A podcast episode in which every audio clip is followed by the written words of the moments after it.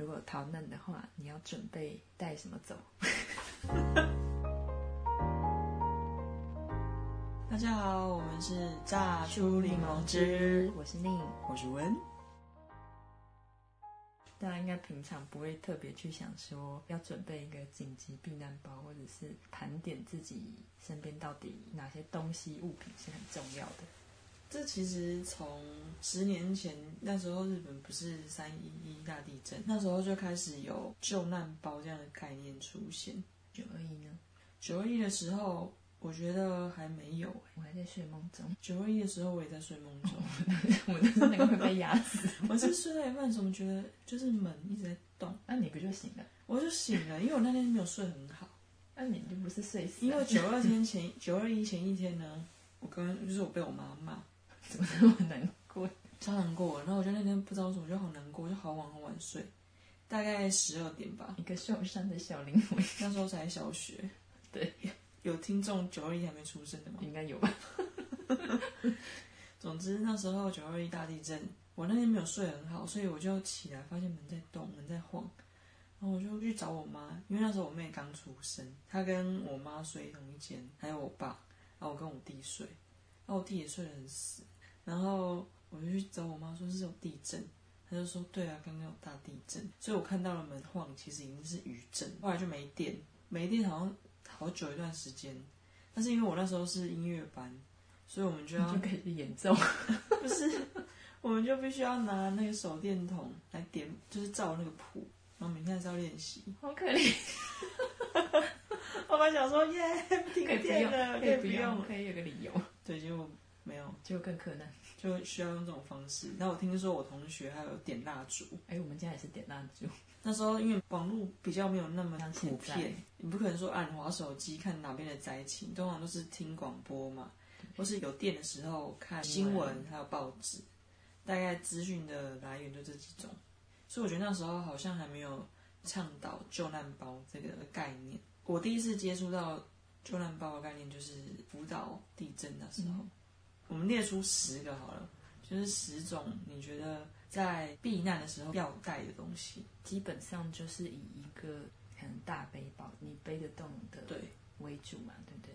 对，不可能说哦，我要把整柜的书搬走，因为这个就不会是紧急避难。精挑细选一本你最重要的书，这要看你有没有放这个书。是什么《古文观止》。我觉得要先有一个好跑步、好移动的鞋子，这个真的很重要因为鞋子，因为我们假设我们接下来要长途移动，对。就是你假设你的 就是家已经没有办法待在这了，对。你要开始移动的话，我觉得这个是第一个，而且它不会被算在背包里，所以你还有还有就是随身携带的东西，身上的装备。对装备，哎，这样真的很重要哎。那我要去买一个好穿的我们先去买，你觉得置入好双好鞋子，然后还有那个颈枕，这为什么要颈枕？颈枕你挂在脖子上啊，你在移动的时候，你累的时候，你坐下来就可以打瞌睡，你的脖子就不会那么重啊，很实际耶。哎，这个听起来是挺实。还是你要背一个枕头？枕头太太太大太太占位置，还是有那种就是平常压缩扁扁的，然后但是可以充气有那种吗啊，有有那种，就是它会帮你抽真空。我想到那种毛巾锭，就是泡到水里，噗，你想的都是越越可以真空压缩的最好。这个听起来很猛哎。那你呢？我想到是一定要准备的是，大家可以分几项，一个就是可以证明身份的护照啊、身份证啊，然后就要去证明你就是这个人。其实也不知道这个是不是真的很重要啊，只是自己在想这件事的时候只有，当你要去领包裹的时候，发现哎忘记带身份证的时候领不到。对。但是身份证其实算是一个小，但是又需要期待的东西。然后第二个，就第二种类，我想到的是钱啊。这时候现金还重要吗？对啊，手头上来可能还是要备一点现金。会比较心安的感觉。对，假设真的要买什么，你也不要不用担心说没有东西可以买。假设这个情境是像地震的话，因为像我看过的漫画，就是它是非常剧烈的地震，就是大楼都倒下来，然后大家就是在逃难嘛，可能就是疏散到还有比较完整的建筑下面，然后他们可能就会去像那种百货公司里面，直接去拿，比如说食物啊、衣物啊。对就这时候其实已经没有所谓的买卖。对啊，因为那时候大家最重要就是先生存下去，其实这也可以理解啦。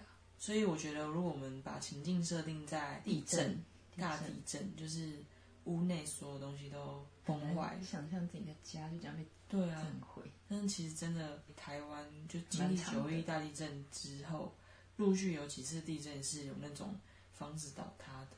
前阵子那个也超大的，对啊，对啊，而且每次都是我一个人在工作室的时候，然后就突然看到，哎，怎么开始摇？在晃，然后因为那里装的是吊灯，然后那个吊灯那个左右左右走，这其实真的很可怕。然后我想哦，这个感觉是真的是一种感觉，大楼要已经位移了不知道几公分。对啊，所以我真的还是觉得说，我们还是要想想看，就是什么东西一定要带。我现在主要是想到身份证明嘛，然后钱，然后还有装水的瓶子，就是还是要准备干粮，然后可能还有点就是紧急的药品，或是包扎用的一些纱布啊，或是 OK 绷、药膏这种的，你随身带着，或是你受伤的时候可以派得上用场。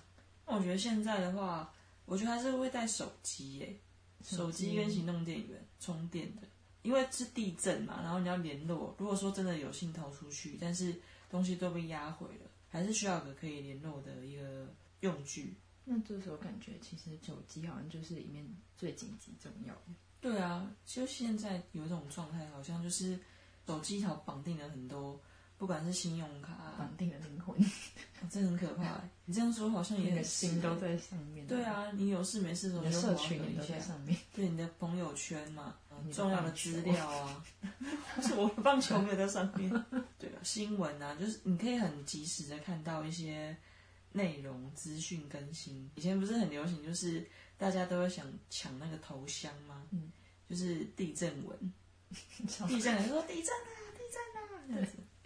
然后要用这来判断，哦，真的有地震。对，我说。有时候感觉好像有地震，就说好像刚刚有地震，然后现在下一句就说，那我来看看 F B 有没有人说有地震，或是 P T T。那我刚刚突然想到，如果是从另外一个角度，就是那如果就是地震，然后家里的东西都毁了，那什么东西就是不能拿走，或是它坏掉，因为最心疼。我觉得是对我来说有纪念价值的东西，有回忆的。对，就是跟重要的人。嗯，一起在那个物品上有些回忆的，我会觉得有点不舍。虽然说就是一起经历的那个过程已经在脑中了，但是当那个算是象征物吧，象征物破损或是毁坏的时候，还是会有点难过。公仔吗？公仔那时候还好哎。说到公仔，因为那时候我有我在国中的时候有买了一组棒球的公仔，然后那是我最喜欢的棒球员，就是恰恰。然后他的那个球棒跟公仔本身是分开的，它是要组装上去的。反正我就有一天就带去学校，结果我同学拿去玩，被弄坏了。不是他他的他弄坏就算了，他那个棒球棒就弄不见了，所以他的那个姿势就是一个挥棒的东西，没有棒球棒，没有球棒的恰恰。然后想说啊，你把他弄不见了，恰恰退休了。我恰恰后来很久你才退休，还好没有什么关联。但我那时候，我那时候也比较，我觉得伤心。我那时候还蛮伤心，但是我觉得那时候比较比较惊，我没有跟他说要陪我一个，不爽在心里。对啊，其实也有点不太开心，就是那时候就是比较不太会去表达。对啊，那时候不太会去表达自己的。那他没有什么反应哦，他就很不好意思啊。哦。那我想说，他都这么不好意思，你就那你人是蛮善良的，对。那也没，那也没关系。对，那后来现在想，现在回去看，当然是觉得没什么，毕竟就是一个公仔。当下性会觉得有点难过，所以我觉得我对于那种象征物，可能当下心情会觉得啊，好可惜。嗯。但是如果说以更大的一个时间轴来看的话，我觉得命还在，那就还好。还可以再创造，对，还可以再创造新的。那你呢？所以应该就不会把整叠卡片啊什么的都抱走。以前我可能年轻的时候会这样想，我觉得这这些好像很重要，但是后来觉得这些其实有些朋友，你说吧，就是有些写卡片的朋友，可能现在再也没有联络。就是一个嗯，曾经有一段时间就是在生命有一些互动的朋友，但是我觉得更重要的是能不能够在后续还有保持联系，或是那份情感才是重要的。嗯，所以我觉得现在看来就觉得那些卡片可能也不会是我的首选，说一定要拿走。我会说重要的卡片，哦，重要卡片会啊，因为重要卡片但你要拿只有几个的很多，没有重要卡片，重要的人只有几个而已。但是他可能写十年份呢。你那我觉得应该先去扫描。那所以我们现在 先去做的是把所有的东西都电子数位化，对啊，电子数位化好处就在这了。同时我们还要开始备份。对，备份。对，而且要手机还是很重要。所以其实我这样就会发现，其实我们现在好像已已经离不开网络蛮多东西都在云端的，的云端。某方面来说是也是蛮好的。但是这样子的话，其实还是有点风险。比方说，云端被骇客入侵了，可能有些以为没事的一些电子数位化的东西，可能也会因此而不见。所以，我刚刚其实我觉得女生要说到一个观点，我觉得我还蛮认同，就是说人还有在创造的能力，就是我们可能过去曾经有很不错的一个记录，或是很不错的一个很喜欢的一些作品，或是收藏，在那些收藏不见或是损坏，或是种种各种原因让这份呃好的东西无法延续下去的时候，其实我们还是有一个创造新的的能力。我觉得这是人很特别的一个能力，只要还活着，对所以我现在就觉得命是最重要的。如果在这个情境中，嗯，那我至少先活活命，那保命的话，我们还需要什么东西呢？就是健康的身体啊。那我觉得身体可能更需要的是日常的累积。虽然我自己不是一个很好的示范，因为我最近已经很少很少运动，不是最近，对所以可能运动养生还是蛮重要的。但我觉得除了运动这方面，其实觉得在那个情况下，好像你的心理状态跟你的心智，其实某方面来说，可能还比还会优先于你身体的一个状况。虽然身心会互相影响，但是就是你在那个恐慌或是紧张的状态下，你还愿意去想办法让自己冷静，或者是关照自己跟身边人的状态，然后相信说。可以平安，然后想办法去找到平安的一条生路。可能那份心智跟意志，某方面来说，就是是不是可以从平常就去累积跟锻炼？我觉得你说的很很重要，就是你是不是有强大的一个心灵的力量，支撑你在面对这些挫折、挫败、困难的时候，甚至绝望。可以继续往前。嗯，其实真的很不容易。就这个活着本身就包含你想要活下去，跟你相信可以活下去。真的。所以这样综合起来，好像更重要的东西，除了物质界面之外，我们平时是不是也需要去锻炼自己的心灵的力量？就是更简化来说，就是生命力，这真的很重要诶。听起来，我们一起回顾之后，会发现这份生命力度，或许就是能够支撑我们可以再去创造的一份意志。然后某方面也是因为可能灾难或是这种突发状况，会去刺激我们去意识到平常没有意识到的部分。所以就假设平常我们也没有特别去想说啊，所谓要怎么用力的活在当下，或是要多么的享受珍惜。可是如果今天真的发生了什么事情的时候，我们开始去想说，到底什么对我们来说是重要的？好像在死亡面前，很多事情就会变得很透明。然后也有可能变得相对简单。但是这些简单，好像在日常生活中，可能不见得会去。其实我们平常是把它复杂化，意思是说，就是我们其实会平常会更关照一些可能比较表面，然后比较及时、比较刺激的东西，相对来说比较深层的，比如说内心的事情，因为它不是那么紧急的，然后也不是那种比如说吃啊这种及时的需求，所以它就会被摆在相对来说比较后面。我们先顾及了温饱之后，才有空去思考的那个层面。身心灵真的会互相影响。我们所谓的活着啊，是只要身体界面的活着，还是我们延伸刚刚说的那份想要活下去的那份意志，是代表我们这个人的什么精神，是想要去延续这个部分，所以才可以扩充到所谓身心灵。我觉得，我觉得有影响哎，就是我们想要以什么样的方式活下去，或是说我想要成为什么什么样的人。或是我什么样的目标想要去追求，所以才会驱动自己想要往前的动力。在这之前，最基本的就是，让我们先保命，但是要知道说自己保命的，嗯，背后的那一份精神跟心态是什么，就不只是要活着而已，而是除了活着之外，还有一份想要成为的一份意义存在着。嗯，让我们。可以更像，更像人，更像自己。我觉得这听起来有点悬呐，但是我觉得好像真的把一些事情在生老病死前面的时候，就会能够更需要去思考什么事情的轻重缓急跟本末轻重。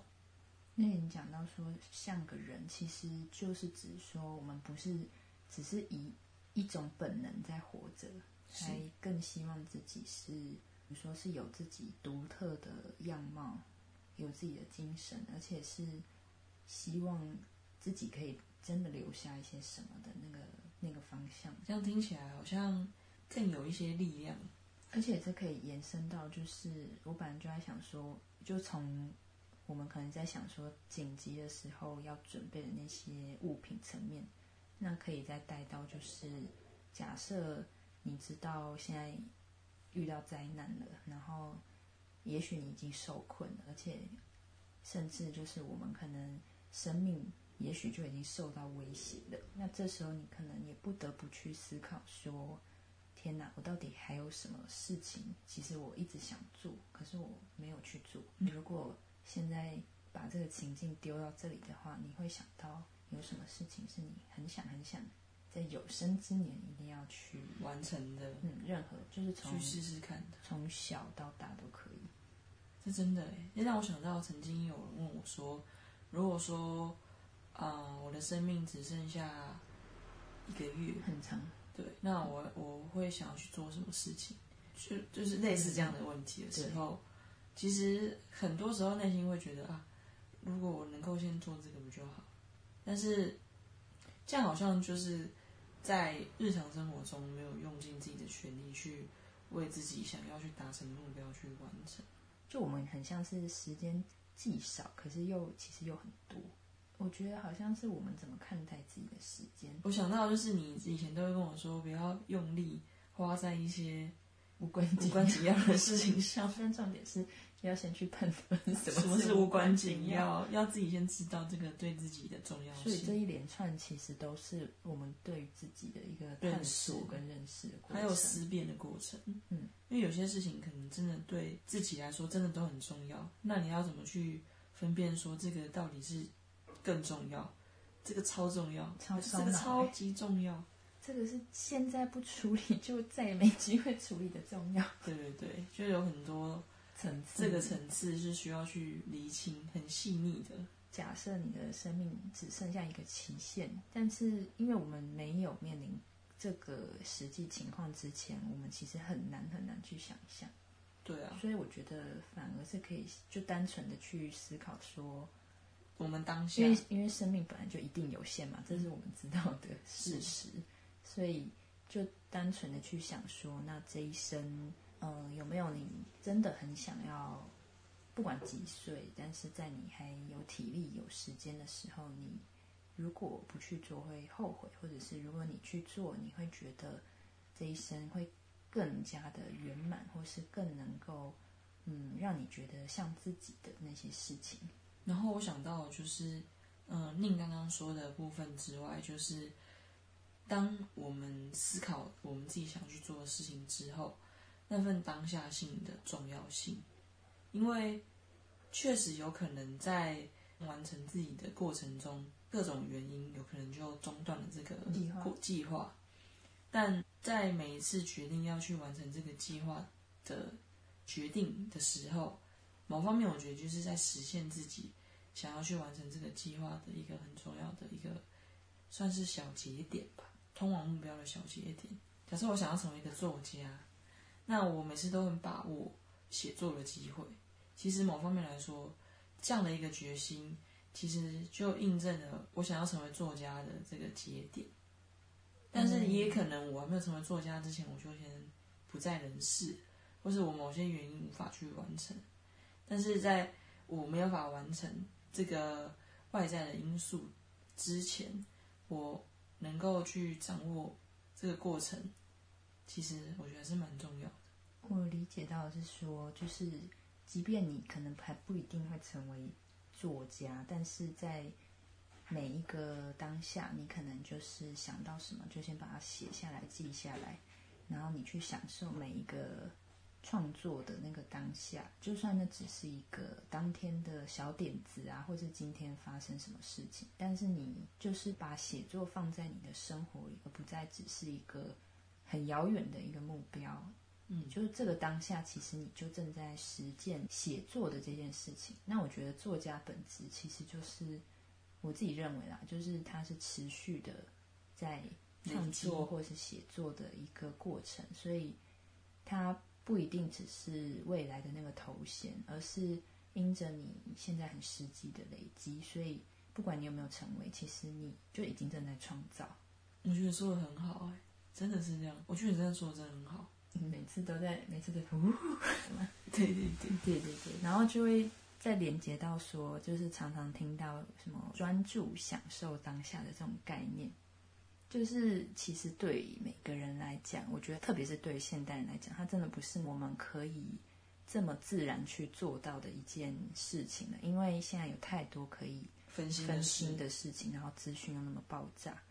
然后甚至我们就常常处在一种资讯焦虑的状态，所以其实你要选择什么变得很重要，而我们选择的依据其实真的是需要学习的，因为我觉得没有学习的话，说到当下，其实更多是当下的感受情绪，那也是一个蛮，也许那也是蛮重要的，是，但是有时候情绪可能是一时的，我也不能够说这个情绪就代表我这个人一辈子。就是情绪是真实的，但是我们去学习说怎么判断，在情绪的背后，我们真正看重、想要处理跟解决的问题是什么？你的意思是说，选择选择什么是选择专注的点，还是选择现在要做什么？我觉得选择它又包含了各种，就是你刚刚说的这两种都是。我们也总是要先去可能选到错的，我们。有时候是借此，你才会知道说，哦，这样做就是不是你原本所预期的，所以要去选择，而不是不选择。对你不管怎么样，你都要选了，你才会知道说，它会引导到一个你要或不要的方向。确实，或是会不会跟你更加的贴近？透过这样的思考，我们也去想说，就其实真的都是一连串的取舍。那我们又回到了我们一开始的题目，我们要怎么去选择我们的？平常我们其实，我觉得在意识里面，我们会觉得这些东西都在身边，就是都在你视线范围。但是我们现在，你必须要去取舍了。所以，其实我们的选择也代表我们是舍掉了那些其实相对来说更次要的东西。我想到的是，人本身就是一个限制，所以其实我们能够。在这个限制之中，我们还是有无限的选择。某方面来说，这是我觉得人相对于其他动物来说很特别的一个。那我要来帮听众问一下，什么是在有限当中还有无限的选择？比如说有限当中，就是举我们一开始说的包包的例子，就是包包本身就是一个限制，空间上的限制，这样大家比较好理解。但是你想要放入什么？其实它是个无限。你的意思说它超支在即？对，你想放入任何东西都是可以的。没有黄金，想放黄金可真的没办法放。那你要先锻炼身体，你才不能说。我以为是要先买到黄金。所以我觉得，在有限的一个状态中，有限的情境中，我们还是有无限的选择，可以去选择要放入什么东西在这个限制里面。具体来讲，它是一个我们有一个有限的容量，然后在这个容量里面，你去放你自己的选择。但除了在包包里面，就是回到我们个人或是我们呃每一个人的生活，或者是代表你这个人的选择来说，就是你的不管是你的体力，或者是不管是你的记忆力等等的，就是我们整个人的综合起来的条件，它就是一个有限制的这个范围当中，是我们怎么去透过我们的选择去把它发挥到极致，然后。更贴近我们自己所想要的吗？就是其实我们又会想到那个啊，在集中营的 Victor 当你自己是困在一个有限的环境，甚至是非常艰困的环境里的时候，我们其实剩下的就是，应该说我们还剩下我们可以。嗯，选择我们用什么样的心态跟意志来面对眼前的处境。其实每个人真的透过可能学习累积跟意识，我们可以知道说，其实我们的心灵都是可以是自由的。可是它不是那么自然而且理所当然的就可以嗯做到这样的程度。但我们相信，其实每一个人的心灵是自由的。这真的很值得追求。值得去认识，跟很值得去追求一个所谓自由这件事。然后我觉得也会在呼应到你刚刚说活得像一个人，就是我觉得有时候我们会去探讨说人跟其他动物的差别。老实说，我觉得人很多时候其实跟动物没有那么大的差别。就是当我们如果只是顺着本能，或者是甚至有时候人的邪恶是。远超过其他的物种，但是对我或是对我们来讲，我觉得我们会觉得像是一个人的嗯依据，或者是我们所想要追求的。其实某方面来说，他就是一个嗯会愿意去追求心灵的自由，而且他也会去嗯尊重另外一个可能个体的自由。我们竟然说到这么深的哲学议题，有 说哎，这个炸猪女王子炸的好深，炸都酸的，炸又苦。就其实我们边聊的时候，也会觉得说，在这个谈话过程中有火花，或是我们的一些想法，也透过说出来，就会变得更清晰，也更让自己越来越理解。我觉得这个过程就反映了刚刚宁说的一个概念。就是把一些我们意识到但是很概念的东西，透过言语的表达，具体的落实下来，甚至记录下来，所以它就变得具体。哦，我刚刚有讲这个，这是我的连结哦。我刚刚的连结就是在这，比如说我们常常会，你刚刚说的，你刚刚说的概念是，呃，我们会去想说，呃，那些很重要的东西就在我们身边。但是我们只有去意识，并没有特别的去把它整理出来。但是我们这样子透过聊天，或是透过表达的方式，其实某方面来说也是去梳理我们的想法。哦，我懂了。所以可以从就是从物质界面再回到我们的思想层面，真的是了不起。包包的部分，我觉得其实这就是一个开头嘛，就大家可以去思考，就是说，当我们真的发生危难的时候。可以放些什么？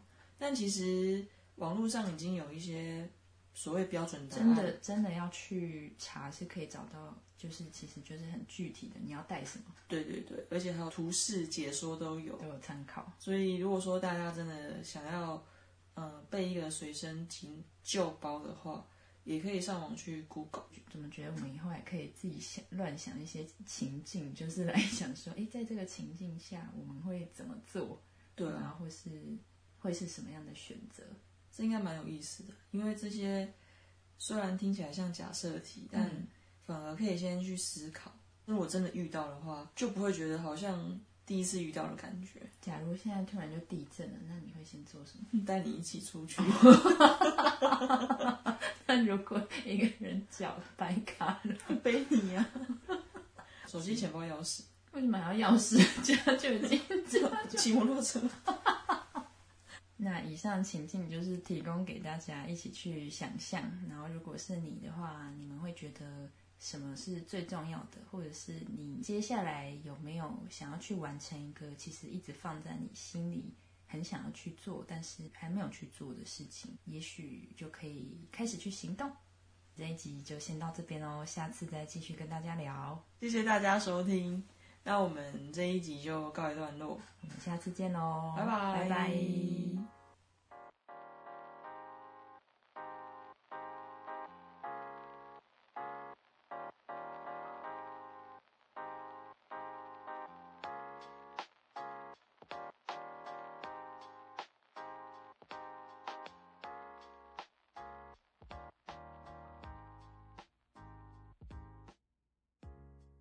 谢谢大家。收听。你好好讲啦。